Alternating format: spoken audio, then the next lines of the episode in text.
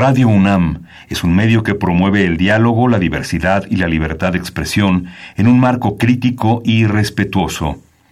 Los comentarios expresados a lo largo de su programación reflejan la opinión de quien los emite, mas no de la radiodifusora.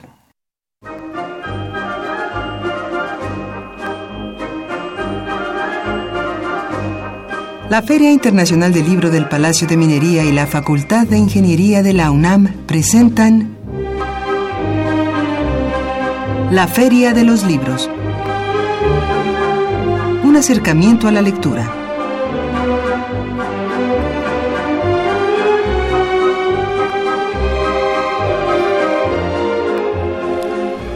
Hola, ¿qué tal? ¿Cómo están? Muy buenas tardes, sean todos ustedes bienvenidos a una emisión más de la Feria de los Libros. Gracias por acompañarnos en esta tarde de lunes 4 de marzo. Mi nombre es Elias Franco, eh, me da mucho gusto eh, saludarlos y por supuesto que nos acompañen aquí en los próximos minutos en la Feria de los Libros pues em, ya culminando la edición número 40 de la Feria del Libro del Palacio de Minería. Hoy es el último día. Eh, todavía tiene usted oportunidad pues de acudir. Habrá por ahí, si usted pudo eh, visitar su página web, puede saber algunas editoriales que estarán ahí otorgando pues algunos algunos descuentos y todo ello, entonces es una muy buena oportunidad para que acuda al cierre de la Filminería en su edición número 40. Vamos a comentar más adelante las actividades que esta tarde de lunes todavía la feria nos ofrece para todos ustedes. Eh, antes de comentar, eh, de qué tema eh, hablaremos esta tarde, permítame recordar nuestras vías de comunicación. Usted puede llamarnos al 55 36 89 89. Nos puede seguir a través de Twitter en arroba ferialibros y por supuesto enviarnos eh, sus sugerencias, sus opiniones, sus comentarios más extensos a la feria de los libros arroba gmail.com, nuestro correo electrónico Recordar que puedes seguir esta transmisión también a través de la página web de Radio UNAM, www.radio.unam.mx. Y si usted desea descargar emisiones anteriores de la Feria de los Libros, hágalo a través de www.radiopodcast.unam.mx. Ahí están nuestras vías de comunicación. Eh, llámenos y por, por, favor también escríbanos.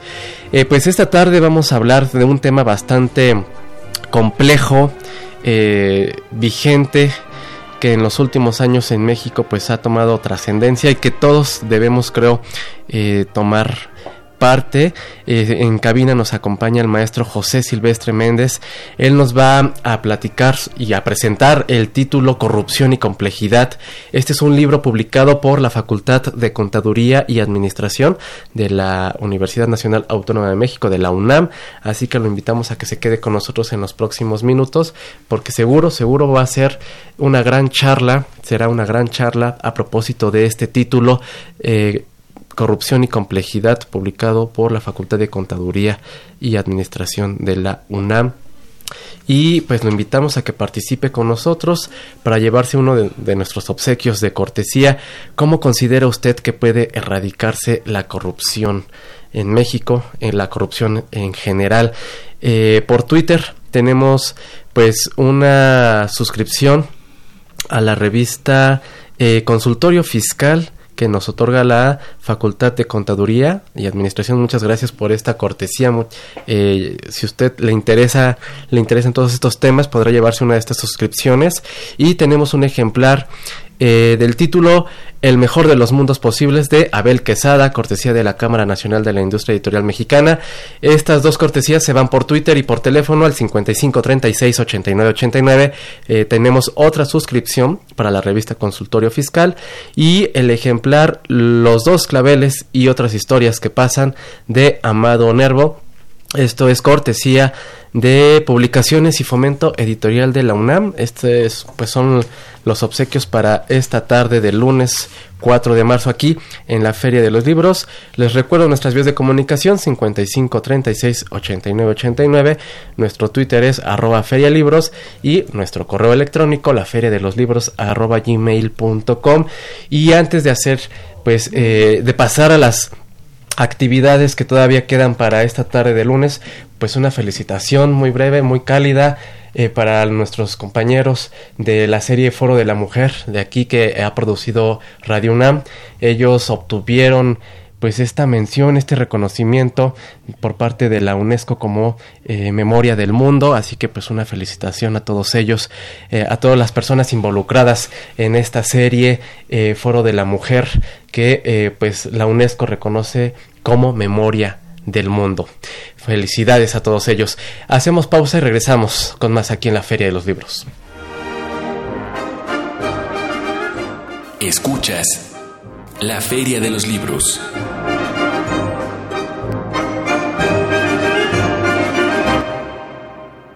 Estamos de regreso y como bien lo comentaba, pues este lunes cierra la edición número 40 de la Feria del Libro del Palacio de Minería y todavía hay, hay actividades eh, que usted puede asistir. Eh, por ejemplo, hoy a las 3 de la tarde, en un ratito más, el Estado invitado Nuevo León nos invita a la conferencia el Festival Internacional de Cine de Monterrey. Esto se llevará a cabo en el pabellón de Nuevo León, ahí en el Palacio de Minería. Eh, pues una gran oportunidad para conocer todo lo que hay detrás y lo que nos tiene que mostrar el Festival Internacional de Cine de Monterrey. Esto será a las 3 de la tarde en el pabellón de Nuevo León. A las 4 de la tarde se llevará a cabo una lectura de cuentos para niños La pluma del ganso esto es una actividad del programa Libro Club de la Ciudad de México y se llevará a cabo ahí en el centro de lectura que está instalado en el Palacio de Minería. Y a las 5 de la tarde el estado invitado llevará a cabo la mesa redonda Las artes visuales en Nuevo León de cara a la globalización. Y eh, también se estará llevando a cabo la charla literaria y seguramente habrá eh, eh, lectura de fragmentos Crisálidas Ensamble Femenino. Esto es una actividad eh, que lleva a cabo la Secretaría de Cultura de la Ciudad de México. La charla es, eh, se titula Crisálidas Ensamble Femenino. Eh, se llevará a cabo en su centro de lectura, que por supuesto también está instalado en el Palacio de Minería. Así que usted todavía tiene tiempo de asistir a la FIL, a la FIL Minería y como también lo comenté al inicio de la emisión, eh, editoriales estarán ofreciendo por ahí eh, pues más descuentos para que usted pueda aprovechar esta oportunidad. Bien, pues hacemos eh, pausa y regresamos con nuestro invitado, el maestro José Silvestre Méndez, nos va a platicar sobre el libro Corrupción y Complejidad. Leer es estar vivo. La Feria de los Libros. Continuamos, maestro José Silvestre Méndez. Eh, ¿Cómo está? Muy buenas tardes. Bienvenido a la Feria de los Libros. Muy buenas tardes. Gracias por la invitación. Eh, pues al contrario, bienvenidos. Eh, este libro que se presentó también en el marco de la Feria del Libro de Minería. Así es. Y que consideramos en verdad importante destacar pues esta labor que realiza así la Facultad de Contaduría, eh, la labor editorial, y este libro en particular que toca un tema súper eh, importante, complejo, como lo dice su propio título. Eh, ¿Por dónde empezamos? ¿Cómo surge esta, este proyecto de abordar el tema de la corrupción y toda la complejidad que lleva o que arrastra y que por supuesto nosotros tenemos que o debemos tener muy presente? En la Facultad de Contaduría y Administración, eh, en la parte de la división de investigación tenemos varios seminarios. Sí. Un seminario que ya tiene tiempo funcionando es el seminario de complejidad. Este seminario de complejidad, habíamos escrito dos libros anteriores, el anterior a este se llama Entorno complejo de las organizaciones, pero nos dimos cuenta que uno de los elementos que giraba prácticamente en todos los capítulos era el, capítulo de la corrupción, el fenómeno de la corrupción, pero nosotros no queríamos eh, que el libro se llamara corrupción, ¿no? Entonces, después de terminar el libro, El entorno complejo de las organizaciones, dijimos, ¿por qué no escribir un libro que hable de la corrupción, que es un problema que está muy relacionado con esto que nosotros llamamos complejidad, ¿no? Este entramado, este entrelazado de, de cosas que suceden en el país, en el mundo y que necesita explicación y necesita solución.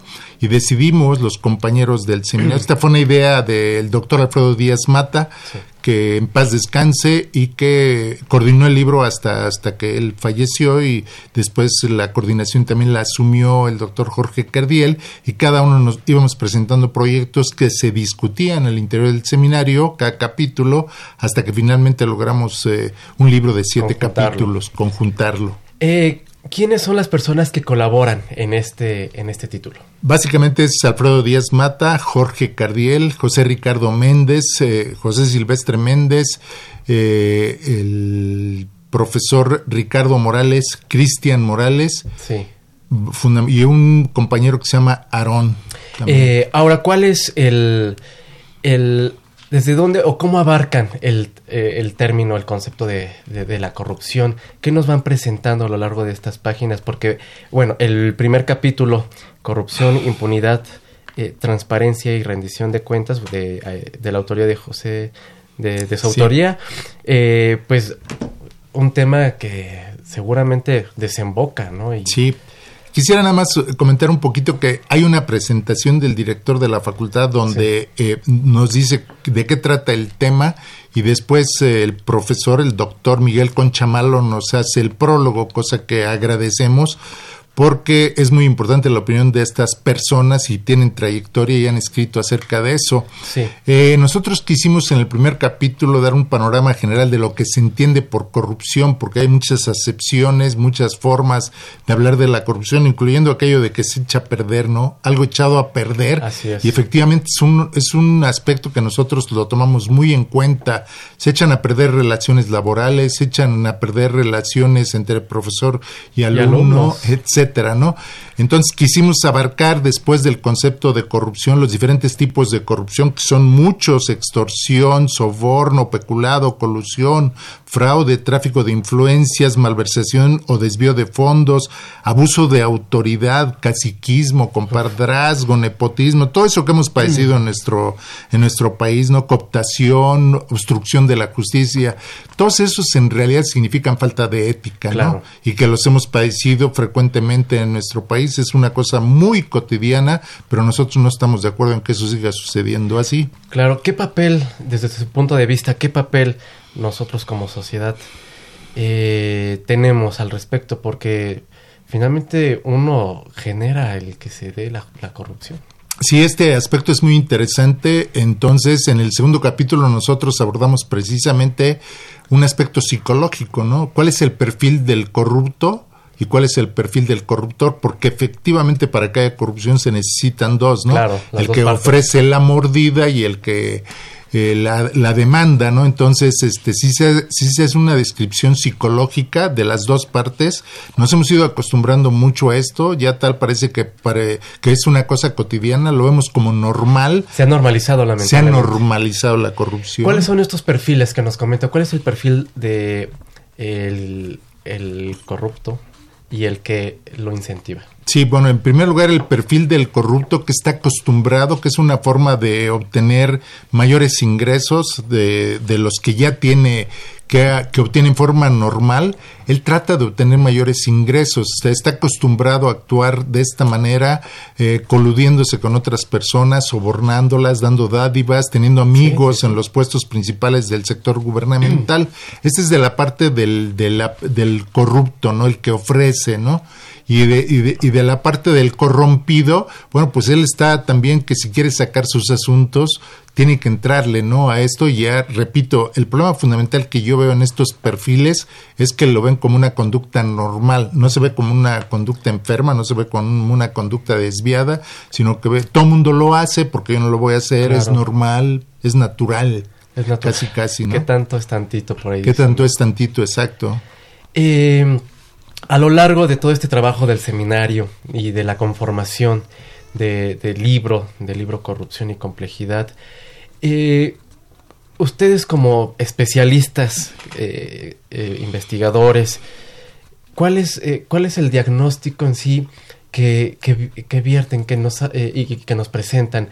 Es decir, el, la sociedad, los diversos actores involucrados o que estamos involucrados en este, en este pues, tema preocupante, ¿cuál es el, las, o cuáles son las formas para atacarlo realmente desde el gobierno, desde la sociedad, desde las instituciones, desde las, la organización civil, en fin. Sí, nosotros lo primero que descubrimos a lo largo de los siete capítulos es que la corrupción está en las entrañas ya de la sociedad mexicana, de la economía, de la política. Entonces es muy difícil erradicarla de fondo, pero sí hay muchas cosas que se tienen que hacer ya empezando por la educación. Tenemos que cambiar el modelo educativo para que empecemos por un modelo ético, ¿no? Desde, desde la preprimaria, la, la, primaria, la secundaria, hasta llegar a la universidad, decir que el problema de la corrupción es un problema fuerte que no puede seguir porque no alcanza para todos, todo el mundo quisiera entrarle y no se puede, ¿no? Es a partir de la educación con un comportamiento ético, no nada más de, eh, estoy hablando de una educación formal, estoy hablando de la educación en la casa, ¿no? Claro. Lo vemos todos los días, ¿no? Esa es la parte principal que a decir, por supuesto, hacen falta políticas gubernamentales que ayuden a esto porque la hermanita de la corrupción es la impunidad. La impunidad, que ese es un capítulo que aborda precisamente Aaron Cid Ramírez. Eh, impunidad, eh, él lo focaliza impunidad criminal, ¿no? En este, Así en es. este capítulo. Y eh, en este sentido, nos puede abundar en este, con, con, ahora sí que el hermano, corrupción, impunidad. Sí, el, el problema más grave que la corrupción según el punto de vista de los que escribimos el, el, libro, libro, es la impunidad, es decir, que el no castigo a los culpables. Impunidad es eso, no castigar a los culpables. Entonces nosotros llegamos a la conclusión de que en este país prácticamente podemos hacer lo que sea y no pasa absolutamente nada, ¿no? Desde una falta muy pequeña, que decimos claro. me estaciono en doble fila, me paso el alto y no pasa nada, hasta los desmembrados que hemos visto por varias partes del país, ¿no? Así y es, es, una cosa muy, muy grave, ¿no?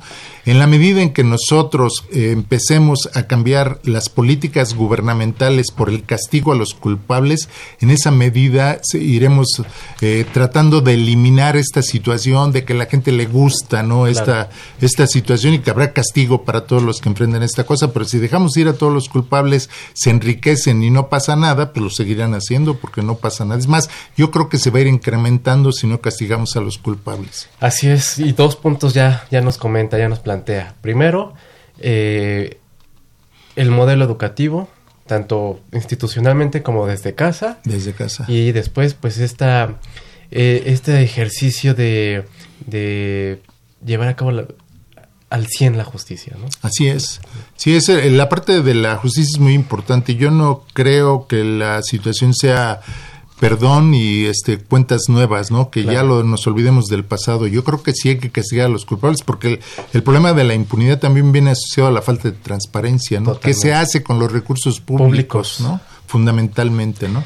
Eh, amigos, estamos charlando con el maestro José Silvestre Méndez a propósito del de, título Corrupción y Complejidad, publicado por la Facultad de Contaduría y Administración de la UNAM. Ya nos han llegado un par de comentarios. Raúl Horta Retana comenta que para combatir la corrupción, no seguir permitiendo la impunidad, hacer lo que le corresponde a cada ciudadano. Muchas gracias. Josefina Cruz comenta que en lugar de que se corrijan algunos seres, solo ven el beneficio propio. Está muy crítico quitar la corrupción. Es un eh, proceso lento tratar de no ser corrupto, dice Josefina. Y por el Twitter, eh, Ángel Cruz nos comenta que eh, castigando a los culpables de delitos, por ejemplo, a los que autorizaron compra de silbatos de emergencia a sobreprecio, eso es un acto de corrupción, así es, así aunque es. ya no estén en funciones, pero que vean lo que se arriesgan los corruptos, ¿no? Entonces es lo que comenta Ángel Cruz. Muy eh, bien.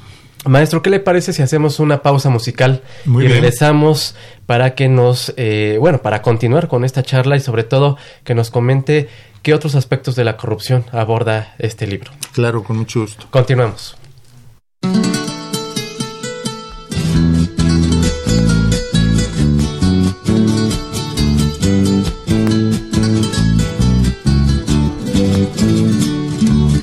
Viene un sexenio tras otro y sigue la corrupción. Vivimos 81 y sigue con mucho ardor. Ser funcionario es negocio, no lo vamos a negar. Y las señoras no quieren que el señor sea un tonto más. Y las señoras no quieren que el señor sea un tonto más. nos causan admiración los asaltantes de bancos que por uno o dos millones se arriesgan a los balazos. Si mil millones se gastan, cien no se van a notar. Malo es que los funcionarios todos piensan por igual. Malo es que los funcionarios todos piensan por igual. Ya no más es por hablar el llamarle corrupción. Al hacerse millonario por servir a la nación. Y si esto es así, señores, lo que llaman corrupción, yo les digo mismamente, aprovechen la ocasión. Yo les digo mismamente, aprovechen la ocasión. Regresamos, regresamos a la Feria de los Libros y escuchamos parte de La corrupción a cargo de este cantautor eh, Oscar Chávez. Este tema, si usted desea buscarlo, eh, pues se incluye en el álbum Parodias Políticas Volumen 5, La corrupción a cargo de Oscar Chávez. Pues a propósito de este tema que estamos abordando esta tarde aquí en la Feria de los Libros con el maestro José Silvestre Méndez. Y continuamos la charla, maestro. Me llamó mucho la atención este tema que también abordan en el capítulo Corrupción en la publicidad y la propaganda, eh, pues a cargo del, del maestro Alfredo Díaz Mata. ¿Qué nos puede decir al respecto? Bueno, en la, en la publicidad y en la propaganda se, nos, se nota muchísimo la corrupción porque precisamente lo, eh, eh, uno de los defectos del sistema capitalista es que todo lo convierte en mercancía, Sí. que entonces hay que vender, vender, porque esa es la forma en que los empresarios y los grandes capitalistas obtienen ganancias. El problema es que nos mienten, entonces la publicidad y la propaganda, hemos oído eso de publicidad engañosa, publicidad falsa, publicidad incompleta. De hecho, la mayor parte de publicidad no nos informan de las características de los productos, sino nos dicen que es un producto que debemos consumir porque nos conviene, porque va a tener muchos beneficios. Un ejemplo concreto de esto serían los productos milagro, ¿no? Sí, que, totalmente. que no sirven para muchas cosas, ¿no? Y se ha dado mucho ya en la propaganda, sobre todo tipo político, las noticias falsas, ¿no? Que están muy de moda, que es una forma de mentir para inducir al voto, para ciertas características, para cierto candidato, ¿no? Sobre todo, y exactamente, y en esto de la, la corrupción en la publicidad, pues también cómo es que se ha llegado a dar, porque finalmente para transmitir esta publicidad se tiene que, se debe tener una aprobación Claro. regulatoria. Y entonces para llegar a esa, a esa regulación, ¿cómo, ¿cómo es que se llega, no? Sí, exacto, porque tiene que haber códigos de conducta, ¿no? Decíamos nosotros de la parte de la ética, cómo se permite por los organismos eh, que, que se haga este tipo de publicidad, por los grandes medios de difusión, los grandes medios de comunicación, televisión, periódicos, revistas, internet, etcétera, que permiten, ¿no? Ya en algunas están metiendo esto ya un poquito de controles, ¿no? Sí. Eh, bueno, continuando aquí con, pues la verdad, con el tiempo no nos va a dar para comentar, pero corrupción en la economía, eh, corrupción financiera son los siguientes puntos que abordan. Sí, bueno, antes hay uno de las relaciones laborales, ¿no? Un problema fuerte, la corrupción en el trabajo, desde la re- relación laboral, los sindicatos, los dobles, do- dobles contratos, como en el caso de los futbolistas profesionales, el outsourcing, el trabajo por fuera, la tercerización, etcétera. Por supuesto, el otro capítulo, el de la economía, la corrupción en la economía desde las altas esferas gubernamentales, pasando por los por las grandes empresas que Sí. también han corrompido o se han dejado corromper o que corrompen para obtener concesiones. Hay muchísimos ejemplos del sexenio pasado reciente que se abordan en el libro so- simplemente como una cuestión metodológica. Quiero aclarar porque siempre estaremos atrasados, ¿no? Sí, Faltaría sí, ver la corrupción de este último fin de semana, lo que sigue. Y una anécdota, eh, nosotros no teníamos contemplado todavía lo del huachicoleo, no lo mencionábamos porque empezaba, ¿no? Cuando empezamos a escribir el libro, pero tuvimos la oportunidad de meter algunas páginas sobre este problema, sí, ¿no? sí. Que es un robo de combustible extendido a la población Así en general. Es un problema económico fuerte que nos ha golpeado y que todavía eh, va a durar por algún Y que- tiempo, ¿no? Así es, exactamente. Eh, maestro, ¿a qué conclusión eh, llegan a- a- a- al término de este, de este trabajo y qué nos toca hacer? Sí, que la corrupción es un problema complejo, con este entramado en la cual participan muchos actores, hay muchas interrelaciones, que eh, es un problema estructural de la economía mexicana, que no, se, no va a ser fácil erradicarlo, que en un sexenio no se va a acabar, pero que sí es importante tomar medidas importantes acerca de ello desde el sector público hasta cada uno de nosotros. Es decir, la, pasa por lo que ya dijeron incluso los comentaristas, por una mejor educación por una educación ética, porque el mundo será ético o no será, se puede acabar por, por, por tanta corrupción, ¿no? Tenemos que eh, mejorar muchísimo nuestra formación ética. Una de las personas que comentaba, que mandó sus comentarios, es que no nos debemos comportar. Ese es parte del problema. Debemos aprender a comportarnos. Y este comportamiento es un comportamiento ciudadano, de una persona que sabe vivir en la ciudad, desde el motociclista, el ciclista, el que maneja el coche, todos debemos respetar las reglas, respetar los reglamentos, las leyes, etcétera, y tratar de que la corrupción no invada nuestras vidas. Totalmente. Eh, para todos aquellos que estén interesados en, el libro, ¿este libro ya se encuentra en librerías de la UNA? No, tuvimos un problema con el ISBN, ah. pero la semana próxima ya estará listo. No, deseamos que pronto.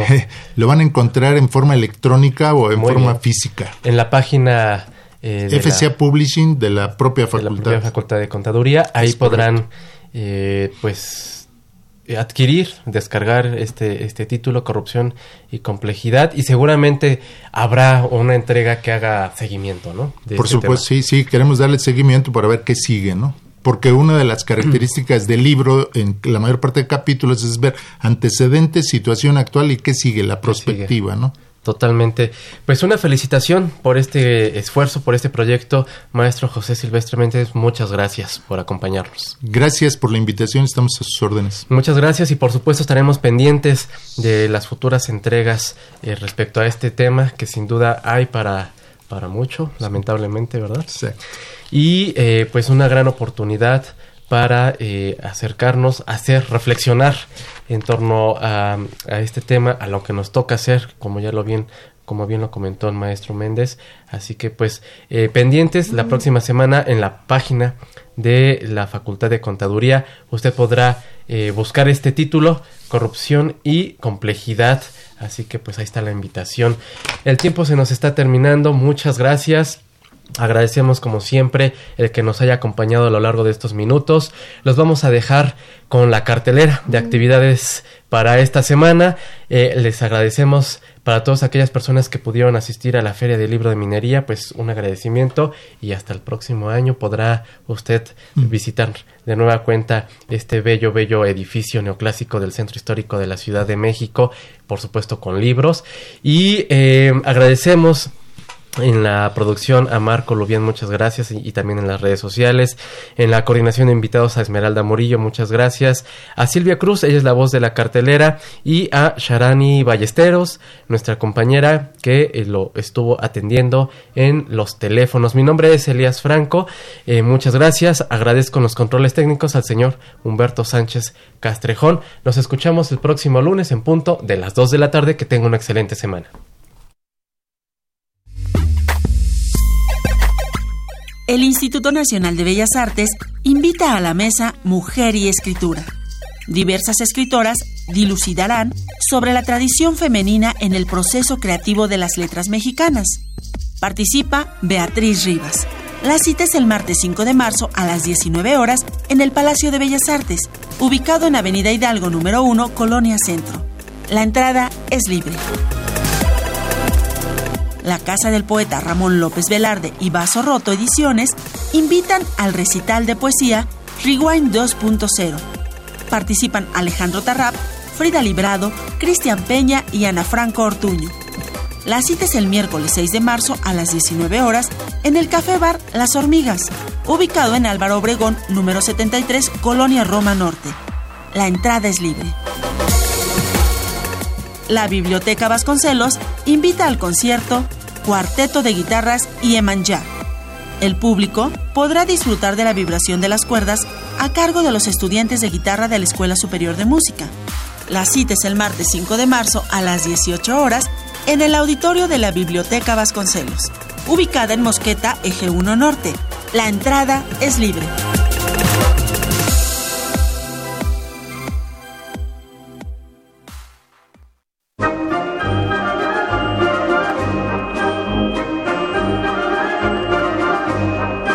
La Feria de los Libros. Un programa de la Feria Internacional del Libro del Palacio de Minería que organiza la Facultad de Ingeniería en coproducción con Radio UNAM. Idea original Fernando Macotela.